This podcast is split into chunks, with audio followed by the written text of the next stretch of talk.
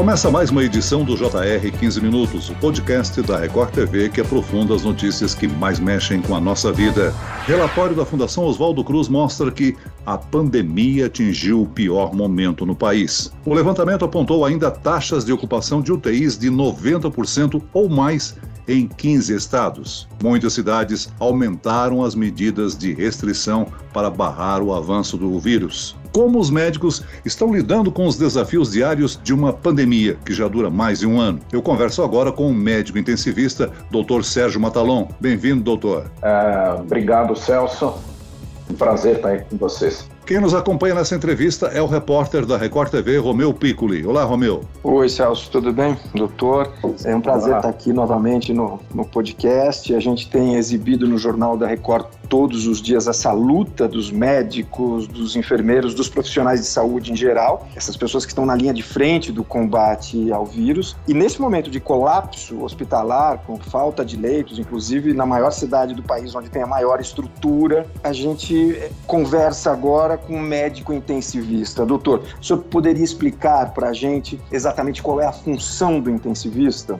O médico intensivista, Romeu, ele cuida, na, na verdade, dos pacientes mais graves que o hospital tem. Né? Então, nossa formação nos permite administrar e trabalhar e cuidar desses pacientes de uma maneira geral, ou seja, pacientes mais graves que precisam de cuidados intensivos, que precisam de uma monitorização eletrocardiográfica ou hemodinâmica ou ventilação mecânica, são colocados então numa área específica que é a unidade de terapia intensiva, comumente chamado também de unidade de cuidados intensivos ou CTI. É, a sinonímia é a mesma, uma questão somente de semântica. E esses pacientes vêm para a UTI e são cuidados é, de uma maneira geral. Então, com todos esses, esses itens que eu falei, inclusive parte nutricional, parte renal, os antibióticos, né? Então, a gente tem que ter uma equipe extremamente bem preparada e bem informada, uma equipe multiprofissional para cuidar desse tipo de doente. E o que o senhor viu de, de mudança nesse período de pandemia no seu trabalho? Olha, Romeu, o, o que a gente percebe desde o início do ano passado, primeiro, é que o trabalho aumentou muito. E quando eu falo trabalho, é trabalho assim, realmente bem pesado. O que nós temos percebido é um grande número de pacientes durante a pandemia, um desdobramento de todas as equipes para poder dar conta de atender todos esses doentes e o número de leitos aumentou em todos os hospitais, tanto os, os hospitais particulares quanto os públicos. Então, para você ter uma ideia, muitos hospitais estão abrindo áreas de UTI, locais para UTI, onde eram enfermarias. Aqueles que têm condição adaptam essas áreas, esses andares, que seriam andares de quartos ou enfermarias, para UTI. Deslocam uma parte da enfermagem para lá, né? aparelhos, ventiladores, monitores. Isso tem acontecido com vários andares em diversos hospitais. Inclusive, no ano passado, a gente tinha até vários hospitais que já tinham começado o tratamento dentro de centro cirúrgico, né? Ou recuperação pós-anestésica. Então, pararam as suas cirurgias para atender esses doentes com Covid, né? Então, isso levou a uma demanda muito grande de pacientes e de, e de profissionais de todas as áreas, né? o que sobrecarregou assim de uma maneira muito grande o sistema de saúde, tanto o público quanto o particular. Doutor Sérgio, nós temos abordado no noticiário o caos hospitalar que o país enfrenta. Os médicos estão sendo obrigados a fazer escolha, decidir quem vai para a UTI? Olha, Celso, por enquanto ainda a gente não tem essa escolha desta maneira, você entendeu? Mas eu acho que a gente vai acabar tendo que decidir em algum momento. Na verdade, Celso, se a gente for uh, ver o sistema de saúde como um todo, desde uh, da criação do SUS, a gente vai perceber que essa escolha antes da pandemia muitas vezes já era feita, principalmente nos hospitais públicos, né? Então, por exemplo, você tinha um hospital público em que você tinha 250 leitos no total e somente 10 leitos de UTI. Só que você descia no pronto-socorro e o pronto-socorro, é, é, você tinha que escolher os pacientes que tinham possibilidade de recuperação e os outros ficavam no pronto-socorro sendo tratados pelos médicos que estavam lá. Né? Então isso já acontecia. E eu acho que agora nós vamos chegar neste ponto, Celso. Eu acho que agora a situação está realmente tá bastante complicada. Inclusive existem já relatos aí de transferências de pacientes de, é, de hospitais particulares para hospitais públicos, né? Então o sistema é, vai acabar levando a esse tipo de coisa com certeza. É, em alguns municípios a gente tem noticiado que pessoas estão morrendo por falta de atendimento. Sim, é impossível você ter atendimento para todo mundo, Celso. É impossível porque na, em algumas cidades, principalmente cidades menores, você não tem leitos de UTI suficiente, você só tem uma UPA, e muitas vezes a UPA muito mal aparelhada. Um paciente, ele precisa ser internado, precisa de um tratamento mais adequado, ele não vai encontrar. E você vai ter as filas. E isso vai acontecer. Eu acho que já está acontecendo até. Uh, São Paulo, na capital, como eu falei para você, a gente tem ainda um pouco mais de condição, dá-se um jeito, né? A gente está dando jeito. Quer dizer, tenta colocar aqui, tenta colocar lá, abre mais leitos, se aperta daqui se aperta de lá. É isso que nós estamos tentando fazer para evitar de chegar nesse ponto. Mas fatalmente vai acabar acontecendo. Hoje, a Prefeitura de São Paulo anunciou já que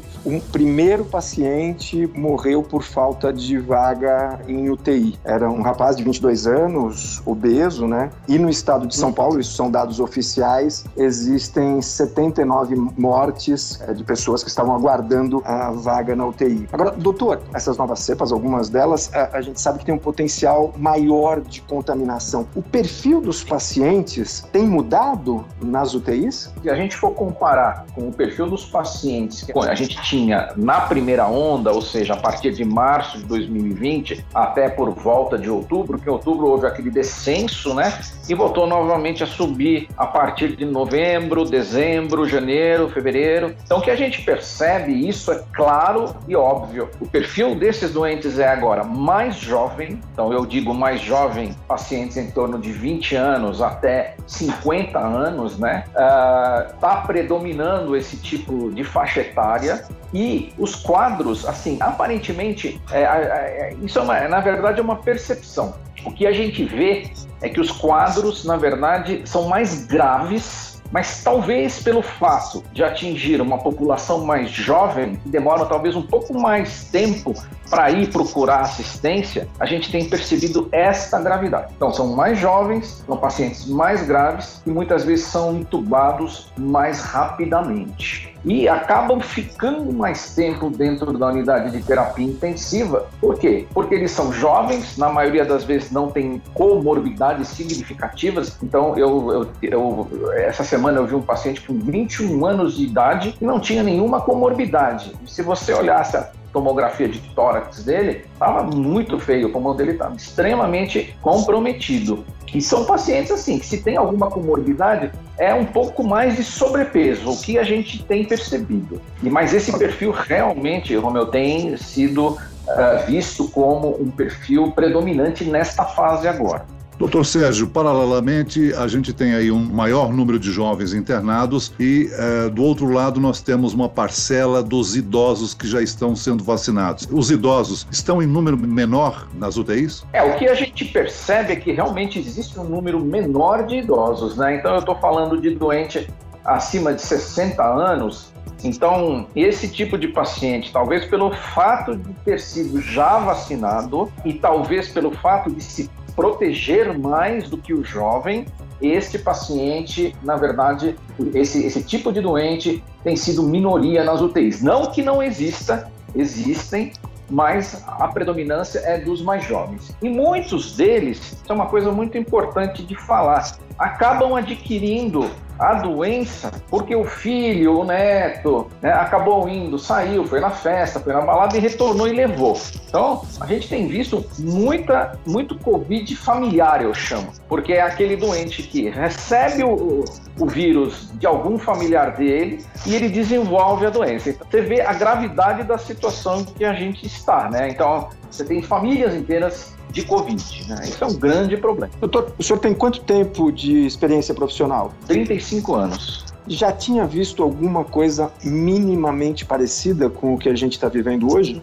Não, de jeito algum, de jeito algum. Eu acho que, a, que a, Romeu, eu acho que nós estamos vivendo um momento único da medicina. Na verdade, o que eu percebo e o que me chama a atenção é que, assim, eu, isso é uma, uma opinião minha, eu acho que o mundo todo, todos os sistemas de saúde no mundo inteiro foram pressionados de uma maneira jamais vista e é, eu acho que a gente não, não, não vai dar conta, não vai dar conta por vários, vários fatores, tá? Primeiro, a sobrecarga de trabalho para nós de equipes multiprofissionais, médico, enfermeira, físico, farmacêutico, etc., está muito alta. Então, você percebe que as pessoas estão cansadas, você percebe que as pessoas é, estão trabalhando ao máximo.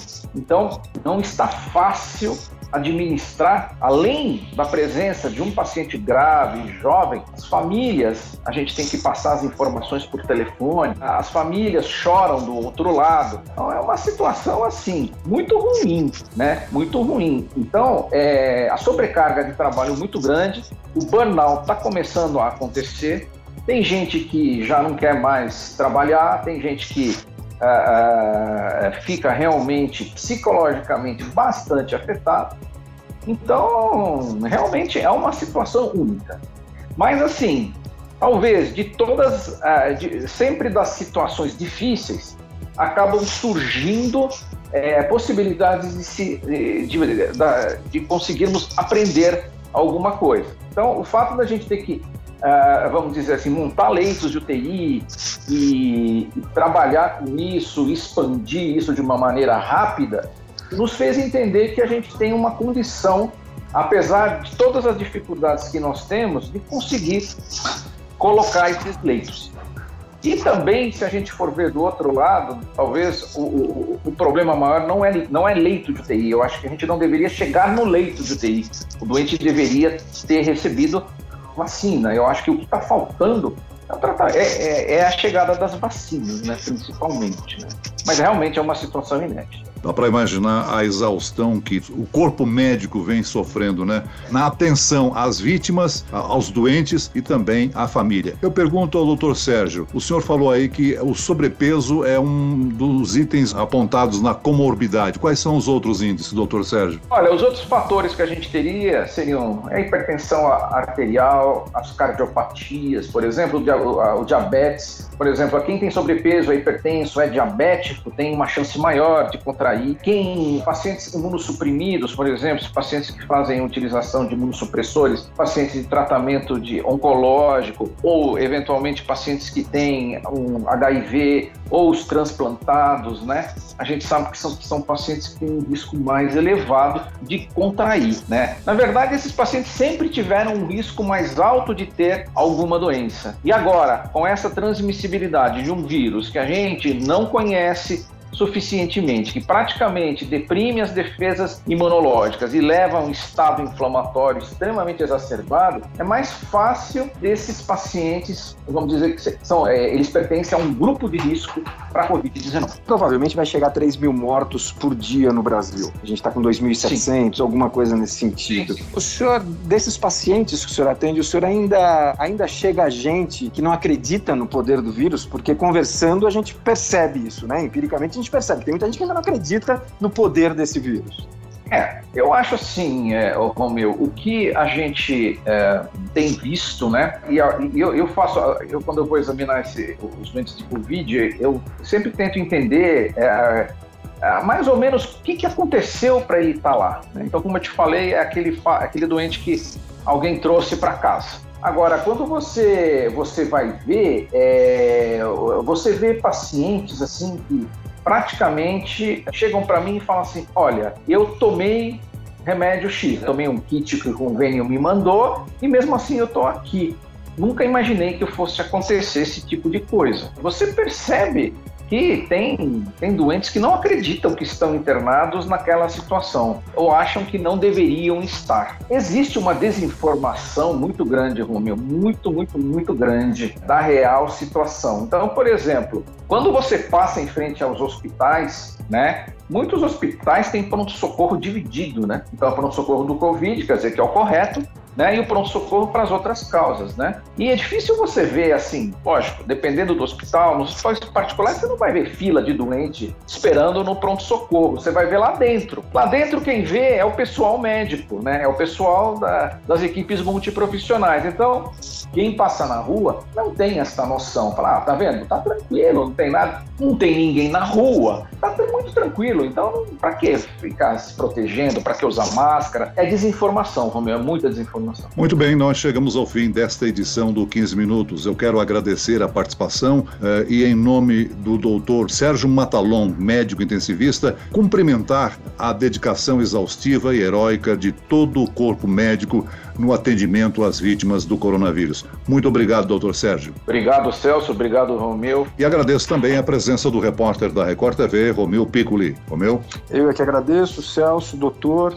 Um abraço. Esse podcast contou com a produção de Homero Augusto e dos estagiários David Bezerra e Larissa Silva. A sonoplastia de Pedro Angeli. Coordenação de conteúdo Camila Moraes, Edivaldo Nunes e Luciana Bergamo. Direção de conteúdo Tiago Contreira. Vice-presidente de jornalismo Antônio Guerreiro. E eu, Celso Freitas, te aguardo no próximo episódio. Até amanhã.